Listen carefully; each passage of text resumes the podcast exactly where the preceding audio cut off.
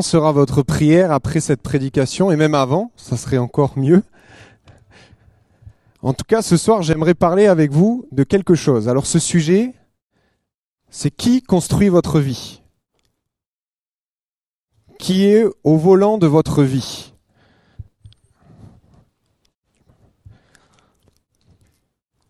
Peut-être que certains se disent, mais moi, c'est moi qui conduis ma vie, c'est moi qui dirige mes pas, je vais où je veux, quand je veux. Mais j'aimerais te dire que chacun d'entre nous, qui que nous soyons, nous avons forcément des comptes à rendre à quelqu'un. Même si peut-être au premier abord, tu ne t'en doutes pas, tu as des comptes à rendre à quelqu'un. Les enfants doivent rendre des comptes aux parents. Les parents, quant à eux, doivent rendre des comptes lorsqu'ils travaillent à un patron. Je pense que c'est, il me semble que c'est 46, 47% de la population française. C'est peu, mais. Et le patron doit rendre des comptes à ses clients par la qualité de ses produits, parce qu'il vend ou parce qu'il commercialise, par peut-être la prestation qu'il offre à ses clients. Il doit rendre des comptes. Et finalement, les employés ou les patrons doivent rendre des comptes à l'État. Que ce soit par les impôts, que ce soit par euh, ne serait-ce que respecter les forces de l'ordre, etc., etc. Chacun doit rendre des comptes. L'État doit rendre des comptes à la Commission européenne et la Commission européenne doit rendre des comptes aux citoyens européens. C'est une chaîne, c'est une boucle. Et j'aimerais te dire ce matin, ce soir, pardon, le temps passe vite, que nos projets de vie, tout ce qui nous motive, dépend bien souvent de personnes que nous ne connaissons pas ou que, ou que nous connaissons peu.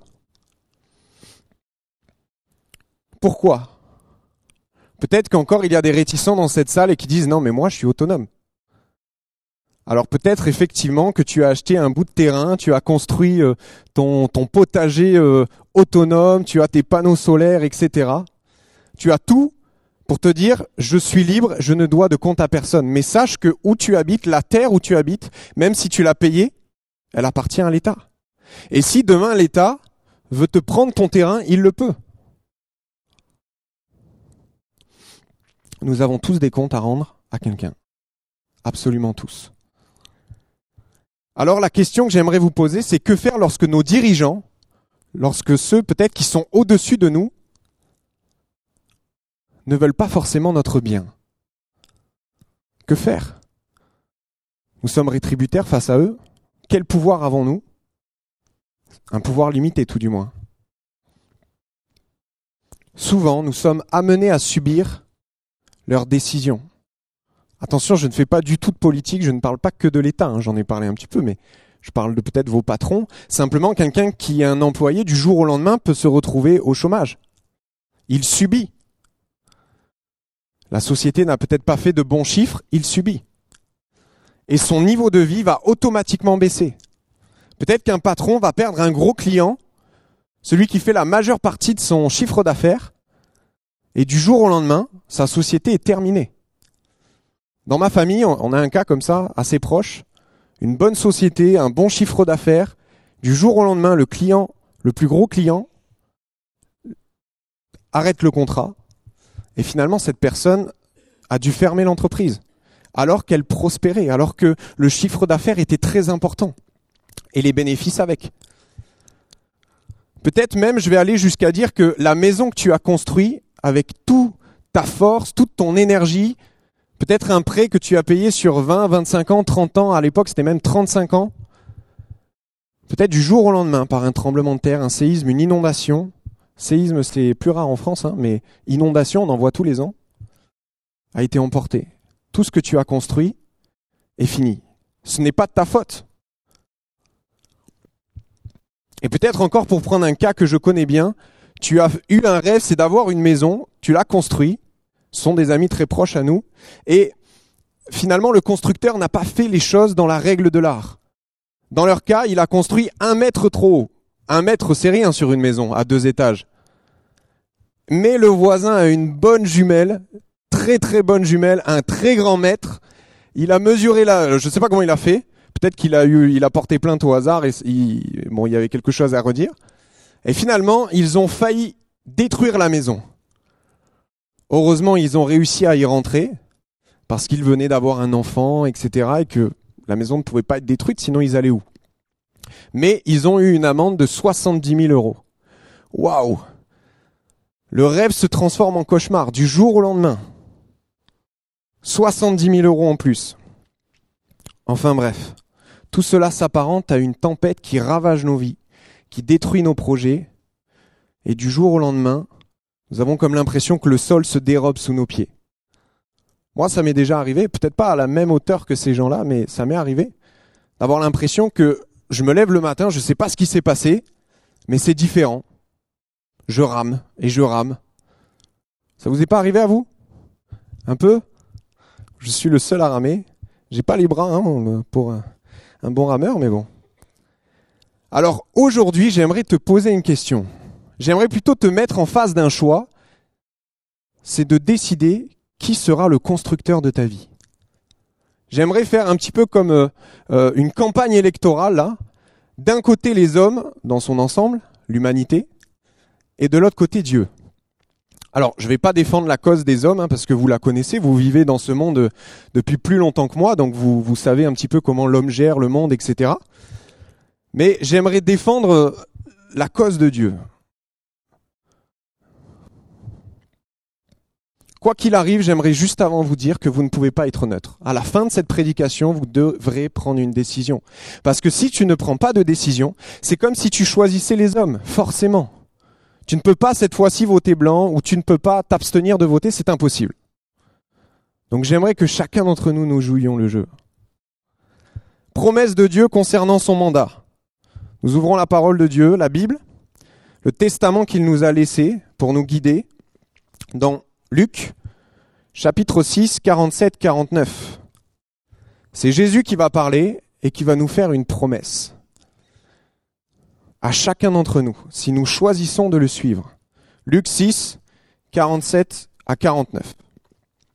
Savez-vous à qui ressemble celui qui vient à moi, qui écoute ce que je dis et l'applique? C'est ce que je vais vous montrer. Il ressemble à un homme qui a bâti une maison, il a creusé, il est allé profond, et il a assis les fondations sur le roc. Quand le fleuve a débordé, les eaux se sont jetées avec violence contre la maison, mais elles n'ont pas pu l'ébranler parce qu'elle était construite selon les règles de l'art. Mais celui qui écoute mes paroles, sans faire ce que je dis, ressemble à un homme qui a construit sa maison directement sur la terre meuble, sans lui donner de fondation. Dès que les eaux du fleuve se sont jetées contre elle, la maison s'est effondrée, et il n'en est resté qu'un grand tas de ruines. Voilà le plan de Dieu pour celui qui le choisit comme maître dans sa vie. Et sa promesse, c'est que ta maison tiendra. Bien entendu, vous l'aurez compris, je ne parle pas de matériel. Hein. mais la maison est une image pour simplement décrire nos vies. Avec Dieu, ta vie tiendra. Peu importe ce qui peut arriver, peu importe, comme il est dit dans ce texte, si la tempête vient comme s'abattre sur ta vie, pour casser tous ces murs-là, si tu choisis Dieu, la maison tiendra.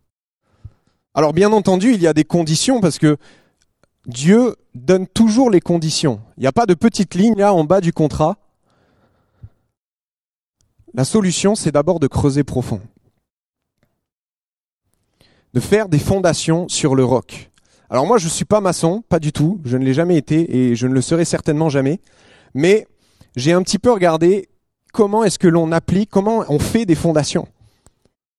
Et ces fondations, tout d'un moins, il faut d'abord aller sur le terrain. Un géologue va sur le terrain, fait une étude géotechnique. Pardon, je regarde mes notes parce que, justement, comme le nom l'indique, c'est technique. Donc, étude géotechnique. Ensuite, lorsqu'il a déterminé la qualité de la terre, jusqu'où est-ce qu'il faut creuser, on va commencer à faire un grand trou, faire des, tranchées. Vous voyez bien, je suis pas du métier, hein, je sais pas bien vous l'expliquer. Et ensuite, dans ces fossés, on va faire une armature en fer une grande armature en fer. Cette armature en fer a pour but d'empêcher que le sol, lorsqu'il bouge, emporte la maison ou fissure la maison. Vous avez tous vu des maisons complètement fissurées. C'est certainement que les fondations ne sont pas bonnes. Et suite à cela, les armatures en fer sont remplies de béton armé. Pourquoi est-ce que je vous dis ça? Simplement pour vous faire remarquer, ceux qui ne sont pas du métier, comme moi, que les fondations, ce ne sont, ce ne sont pas quelque chose à négliger. Ce n'est pas quelque chose à négliger. S'il y a une chose qu'il faut bien faire dans la maison, c'est les fondations. Ça doit être fait avec le plus grand soin. Et j'aimerais te dire ce soir que toi aussi, tu dois faire de bonnes fondations dans ta vie. Il faut que le socle de ta vie soit bien en place. Pour cela, tu dois creuser profond. C'est-à-dire, d'après le texte, que tu dois simplement développer une relation avec Dieu profonde. Tu ne dois pas avoir une relation avec Dieu simplement de surface. Peut-être que tu es, comme on peut dire, simplement un sympathisant de, Dieu. Tu viens de temps en temps, tu te fais du bien, mais tu repars, tu as tout oublié. Si tu es dans ce cas, alors tu fais partie de la deuxième catégorie, celle où lorsque la tempête vient, la maison s'abat. Et je pense que tu le sais parce que quand tu viens dans ce lieu, c'est parce que ça va mal. Tu te dis, il me faut me ressourcer, il faut que j'entende quelque chose de bon. Mais finalement, tu ne creuses pas profond. Tu viens et tu repars. Rien n'a changé. Toute relation profonde nécessite un investissement en temps. J'imagine que vous avez tous des amis. Et pour avoir des amis, il faut passer du temps avec eux. Il faut apprendre à les connaître. Il y a un investissement de départ. Tu essayes de creuser profond avec cet ami simplement pour euh, avoir des bases solides dans ton amitié. Sinon, on appelle ça une connaissance simplement. Avec Dieu, c'est pareil. Tu ne peux pas être son ami si tu n'as pas creusé profond. J'aimerais vous encourager à ne pas être comme les disciples, tout du moins pas au début. Parce qu'après, si on était tous comme eux, ça, merveilleux. On va prendre cette histoire dans la Bible. Dans Luc, chapitre 8. Je ne vais pas vous lire tout le passage, mais c'est le passage de la tempête. Pour vous résumer cela, Jésus va monter dans une barque avec les disciples. Ils vont devoir traverser la mer. Et lorsqu'ils seront en chemin, Jésus va s'endormir dans cette barque. Mais pendant ce temps-là, la tempête va faire rage. Les disciples vont se battre, alors que certains étaient marins expérimentés, vont se battre pour essayer de ne pas couler. Et Jésus, lui, pendant ce temps, dort. Les disciples sont complètement apeurés, désemparés. Toute leur qualification ne sert plus à rien. Même les marins ne savent plus quoi faire. Ils vont aller réveiller Jésus en disant, mais maître, ne t'inquiètes-tu pas que l'on périsse? Et Jésus, à ce moment-là, va se lever, se réveiller, parler et la tempête va cesser. Il va calmer la mer pour qu'elle redevienne complètement lisse. Et il va dire cette phrase dans Luc 8, 25, Où est votre foi? Où est votre confiance en moi? Remplis de crainte et d'étonnement, ils se dirent l'un à l'autre, Qui donc est cet homme? Il commande au vent et aux vagues et il s'en fait obéir. Il y a plusieurs sentiments dans le cœur des disciples à ce moment-là. La crainte et l'étonnement. Pour commencer par la crainte, les disciples virent de près la puissance de Dieu, manifestée en son Fils, Jésus, le Fils de Dieu. Et ne le connaissant pas vraiment, ils ont eu peur, ils ont eu de la crainte devant cela, devant ce miracle. Peut-être que ils se sont dit, mais il est tellement fort, tellement puissant qu'un jour il pourrait retourner ce pouvoir contre nous. Il était déjà en train de les disputer. Et peut-être que toi aussi, tu as eu une éducation depuis tout jeune, où on t'a enseigné que Dieu c'est un père fouettard. Quelqu'un qui, si tu fais un pas à droite, au lieu de faire un pas à gauche, va comme te punir sur l'instant, la foudre va descendre sur toi, tu seras complètement carbonisé, le bon Dieu va te punir. Ça, c'est la phrase. Hein. Tout le monde a entendu ça au moins une fois. Mais je pense que cette conception, et j'en suis même sûr, est complètement erronée. Parce que Dieu est un Dieu d'amour. Dieu t'aime. Imaginez que vous ayez un fils, et pour certains, moi ça reste de l'imagination, parce que je n'ai pas d'enfant, mais pour certains c'est le cas. Donc ça va encore plus vous parler, mais vous avez un fils, un unique. Et on vous dit, ton fils doit mourir pour sauver toute l'humanité. Seriez-vous prêt à le tuer? Difficile. Je pense que les trois quarts d'entre vous diraient non. Les autres, je ne les connais pas, mon fils, je le connais bien et je l'aime, je ne vais pas le sacrifier. Et pourtant, c'est exactement ce que Dieu a fait pour vous et pour moi. L'humanité était perdue, nous étions perdus. Nous étions séparés de l'amour de Dieu. Et Dieu a donné son Fils. Il l'a quelque part sacrifié à notre place pour que nous puissions être sauvés, que nous puissions avoir une relation avec lui complètement rétablie. Je pense que si vous, aviez donné votre fils, si vous aviez fait cette preuve d'amour pour l'humanité, vous n'auriez pas été après un père fouettard avec elle. Vous auriez démontré tellement d'amour. C'est ce que Dieu a fait. Et finalement, deuxième sentiment, l'étonnement. Les disciples étaient étonnés. Ils étaient surpris de voir ce que Jésus pouvait accomplir. Et lorsque nous connaissons quelqu'un, nous savons ses forces et ses limites. Nous savons s'il est capable dans telle situation ou s'il est incapable. Encore une fois, si vous avez un enfant, vous savez bien s'il est nul en maths ou pas. S'il est plutôt fort en français ou pas du tout. Ou s'il n'est fort dans aucun des deux. Vous connaissez ses forces et ses limites. Parce que vous avez une vraie relation avec votre enfant. Pareil, votre ami, vous savez s'il est généreux ou pas s'il c'est quelqu'un de bon ou pas.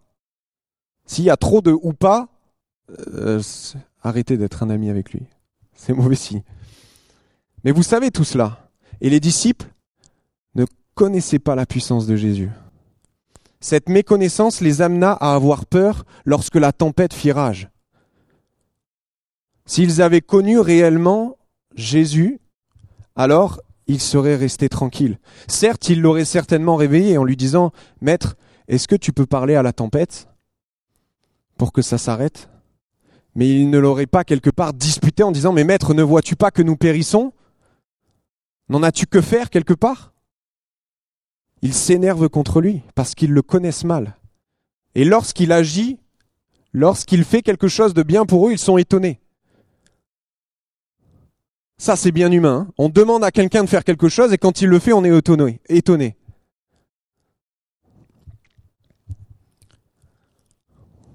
Lorsque nous basons notre vie sur Jésus, alors nous savons que la tempête peut être là. Nous savons qu'elle peut nous détruire, mais nous savons surtout que Jésus ne le permettra pas, parce qu'il tient nos vies dans sa main. J'aimerais vous donner un passage de la Bible, vous qui êtes nouveaux, et même vous qui ne l'êtes pas, pour que lorsque la tempête sera là, vous puissiez le relire. C'est Ésaïe 49, 14. Ésaïe chapitre 49, 14. Cependant, Sion, et là, vous pouvez mettre votre nom à la place de Sion. Cependant, peut-être Benjamin, Marc, Paul, peu importe, Evelyne, Joël, tout ce que vous voulez. Mettez votre nom, dit Dieu m'a abandonné. Oui, le Seigneur m'a oublié. Et là Dieu répond, Une femme oublie-t-elle l'enfant qu'elle nourrit? Cesse-t-elle d'aimer l'enfant qu'elle a conçu? Et même si les mères oubliaient leur enfant, je ne t'oublierai pas. Voici, je t'ai gravé dans le creux de mes mains, je pense constamment à tes murs.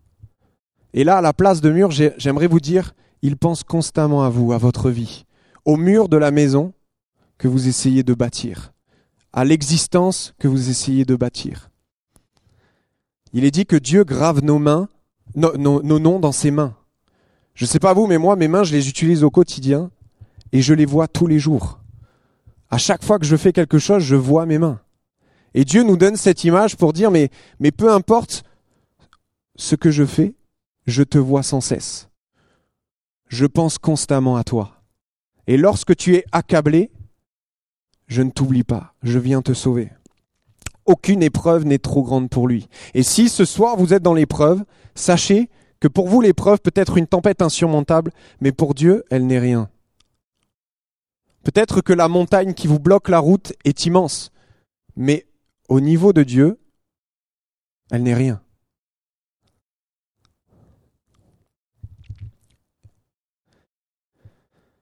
Finalement, dans ce texte, on voit que les disciples vont être surpris. Mais quel est cet homme? Et encore une fois, il prouve que leur fondation n'est pas fondée sur lui, qu'ils n'ont pas creusé profond.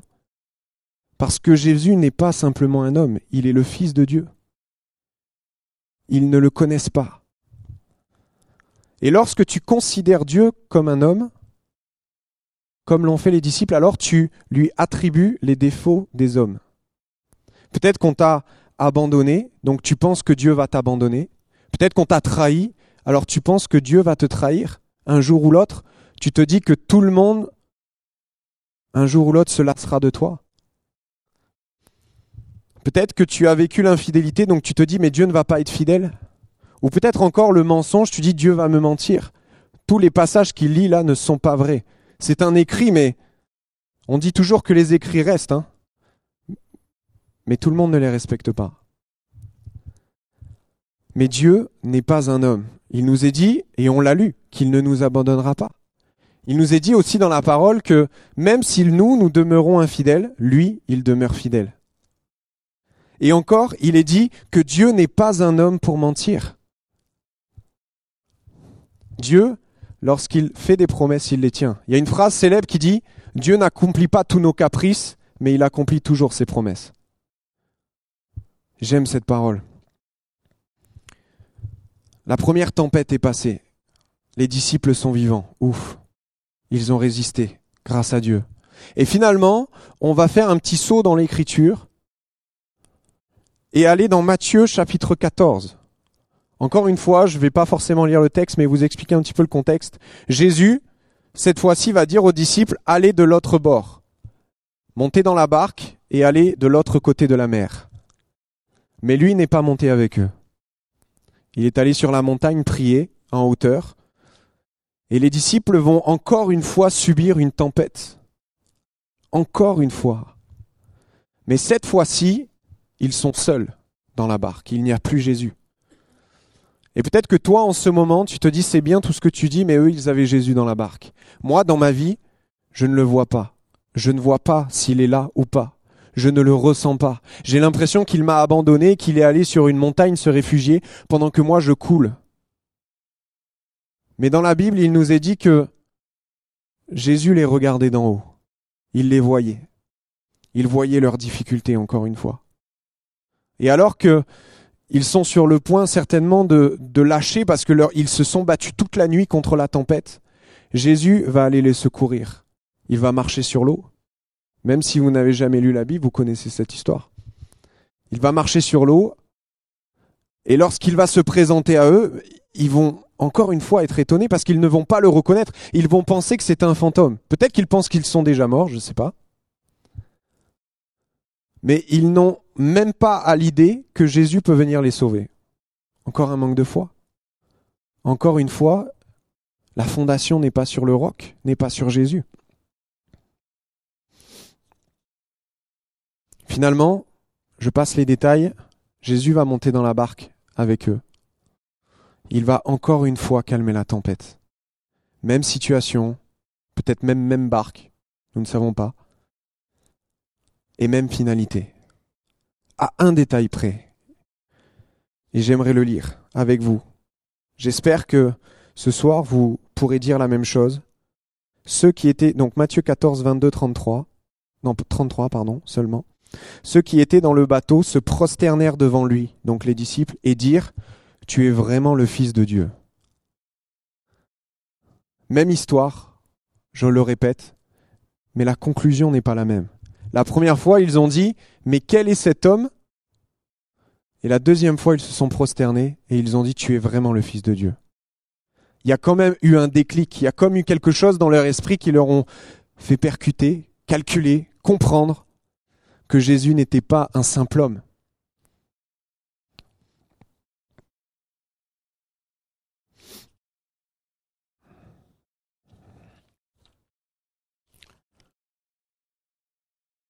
Comme je le disais tout à l'heure, Dieu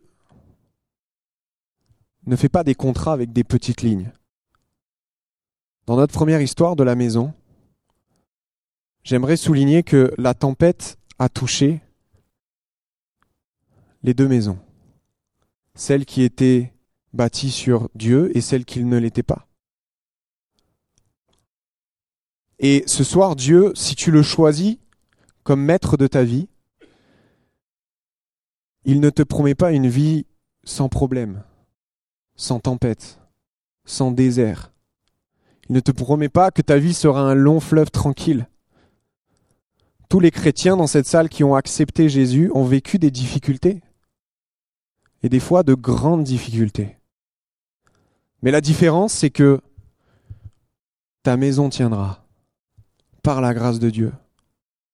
C'est que Dieu ne permettra pas que ta maison s'écroule, que ta vie s'écroule. Il ne le permettra pas. Alors, peut-être que maintenant tu te dis, mais ok, d'accord, je comprends ce que tu dis, mais qu'est-ce que ça va changer à ma situation, à ma vie? Les hommes vont quand même m'employer, je vais quand même être euh, peut-être employé, peut-être patron, je serai toujours euh, un habitant de la France, bien entendu. Tout cela est bon. Hein Mais sache que si tu sors de ce lieu, ce ne sont plus eux qui auront ta vie entre les mains. C'est Dieu. J'aimerais vous donner un exemple. Un exemple de ma propre vie, c'est la seule que je connaisse, hein, vraiment. Et je, suis au chômage, mais sans toucher le chômage, parce que je n'ai jamais travaillé. J'ai arrêté les études. Et je cherche un, travail, j'en trouve un en tant que laveur de vitres. Et finalement, je fais beaucoup, beaucoup, beaucoup d'heures. Je fais à peu près entre 15 et 18 heures par jour.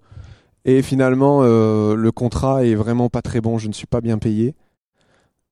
En plus, on, on était euh, fiancés avec euh, mon épouse.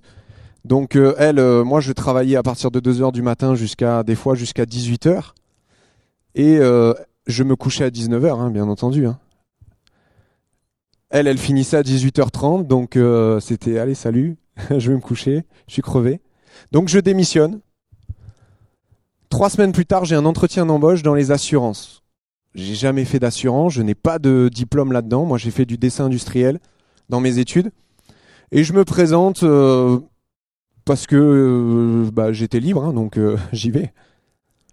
Finalement, dans l'entretien, le responsable des ressources humaines me dit vous êtes gentil, hein, vous avez un, je m'étais mis en costard là, il me dit, euh, vous avez un beau costard, vous êtes gentil, vous avez l'air motivé, parce que je me, vends quand même un petit peu. Hein.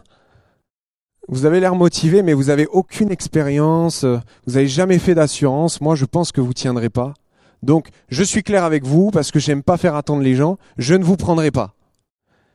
J'ai dit oui, d'accord, au moins ça le mérite d'être clair. D'accord, bon, j'attends pas. limite, je préfère ça. hein. Finalement, trois semaines plus tard, il me rappelle, bon ben, Monsieur Changeur, vous commencez dans une semaine. J'avais juste prié,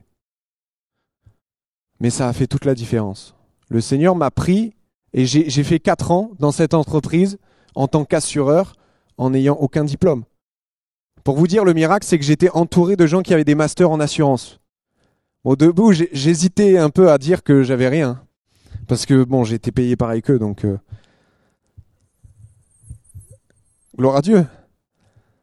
Finalement, je ne sais pas pourquoi, la chef me prend en grippe du jour au lendemain et elle veut me virer. Et pour être bien méchante, parce que j- on était fiancés, on avait prévu la date du mariage, elle comptait, j'apprends qu'elle compte me virer huit jours avant le mariage. Je suis, euh, je me suis marié le 8 novembre, donc le 1er novembre à peu près. hein. Et euh, bon, moi j'apprends ça, je me dis, oh là là, mais c'est pas possible, comment on va faire? Euh, Joyce, elle apprend ça. moi, j'étais plus tranquille de par mon caractère, mais elle, c'était la, révolution. hein. Comment on va faire pour payer le mariage? Enfin, tous ceux qui ont marié des enfants savent ça. hein. Tous ceux qui se sont mariés tout court. Et donc, finalement, je dis, ben, on, va prier, mais j'étais dépité hein, complètement. Me dis, tu te retrouves à la cérémonie de mariage, t'as signé juste avant Pôle emploi, quoi. Bon. On prie. Je retourne au travail. je vais voir la responsable au-dessus de ma chef.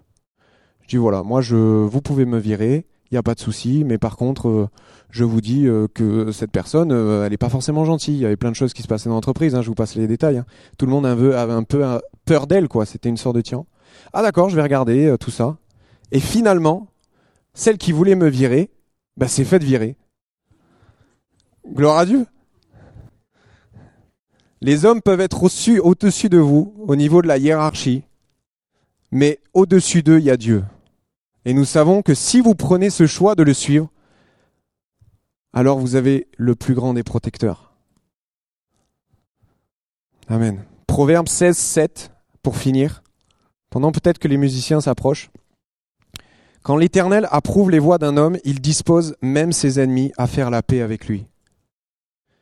Et un dernier verset aussi que vous pouvez retenir. Romains 8, 28. Nous savons encore une chose. Dieu fait tout pour le bien de ceux qui ont de l'amour pour lui. Alors, pour finir, j'aimerais, pendant peut-être qu'on baisse les têtes, qu'on se recueille un instant, vous amener à faire ce choix. Parce que je vous rappelle que nous sommes dans une campagne électorale et qu'il faut que vous puissiez voter pour celui qui va diriger votre vie. Vous pouvez ne rien faire, certes, mais quelque part les hommes vont s'occuper de gérer votre vie. Nous ne pouvons pas tout contrôler, je le répète. Il y a des domaines de notre vie où nous pouvons les maîtriser, mais d'autres qui ne correspondent pas. Elle n'est pas sous notre juridiction, on pourrait dire. Mais en choisissant Dieu, vous avez le plus grand des protecteurs, comme je le disais. Celui qui ne construit pas dans son propre intérêt et qui, le jour où vous ne lui servez plus, vous jette dehors. Non. Il a tellement déjà donné pour vous. Il a tellement déjà sacrifié pour vous. Il l'a tellement promis dans sa parole. Rappelez-vous le verset qu'on a lu tout à l'heure, je t'ai gravé sur mes mains. Alors, simplement, j'aimerais faire cet appel avant que on prenne un chant et qu'on puisse se recueillir pendant que toutes les têtes sont baissées, que personne ne regarde. Simplement, si tu veux choisir Dieu ce soir, ou si j'irai plus loin, tu veux le rechoisir parce que tu as lâché sa main, alors simplement lève ta main. C'est entre toi et Dieu. Oui. Gloire à Dieu. Une fois que vous l'avez levé, vous pouvez rebaisser votre main. Amen. Amen. Amen. Gloire à Dieu. Seigneur, je te prie pour tous ceux qui ont levé les mains, tous ceux qui ont pris la décision de faire de toi le maître de leur vie. Seigneur, je n'ai pas besoin de te demander de les protéger parce que c'est déjà une promesse de ta part. Je n'ai pas besoin de te demander de les aimer parce que c'est déjà une promesse de ta part et tu l'as déjà fait bien avant qu'ils fassent ce choix. Mais je te prie, Seigneur, parce que ils ont choisi aujourd'hui, ce soir, de te choisir toi. Alors qu'ils ont fait ce choix en toute âme et conscience, je sais que maintenant tu vas te charger d'eux. Et je te remercie pour cela, Père. Je te remercie parce que tu es un Dieu d'amour, un Dieu de grâce, et tu fais toutes choses, comme nous le dit ta Bible, pour le bien de ceux qui t'aiment. Que ton nom soit béni. Amen.